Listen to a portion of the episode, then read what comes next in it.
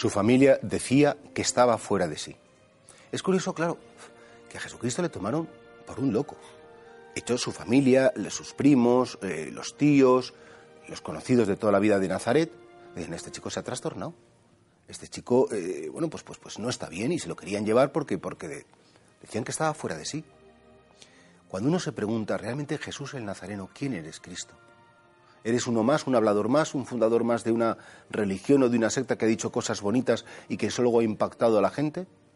Porque efectivamente que un carpintero con 30 años que cierra el taller y que se ponga a recorrer una pequeña comarca, porque al fin y al cabo, pues no era mucho más lo que recorrió Jesucristo, una esquina del Mediterráneo, y que ese carpintero empiece a hablar de que Él es el Hijo de Dios, que Él es eterno, que Él existe antes de todos los siglos, que es el Hijo de Dios, o estaba completamente loco, o realmente era el Hijo de Dios.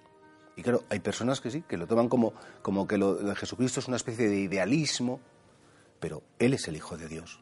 Y de hecho también eso pasa con muchos cristianos que cuando intentamos seguir a Jesucristo con cierta coherencia, con cierta intensidad, inmediatamente te dicen, te has rayado, te has refugiado en lo religioso, estás anticuado, esto ya no tiene sentido, eh, eh, te han comido el coco, en fin, y empiezan también, pues incluso la misma familia, la gente más cercana, los hijos, los nietos, los amigos, dicen, mira, tú es que estás un poquito trastornado y por eso te metes tanto en lo religioso, porque eres una persona muy particular. Cuando te digan eso, alégrate porque verdaderamente también se lo dijeron al maestro. Se lo dijeron al maestro y, se lo dijo su misma familia. No estás bien. Quítate de en medio, deja de hacer esas cosas, deja de decir que Dios es amor, deja de buscarle por encima de cualquier otra realidad. Hay que saber responder con serenidad. Hay que saber conocer que, bueno, pues que el Señor efectivamente al pedirnos una coherencia nos pide que vivamos la comprensión de la incomprensión, es decir, comprender que no nos comprendan comprender, bueno, que para ellos efectivamente somos personas más frágiles, más fuera de la realidad, y sin embargo, nosotros tenemos como el alma tranquila, la mente tranquila, el corazón tranquilo, porque sabemos con quién estamos, de quién nos hemos fiado.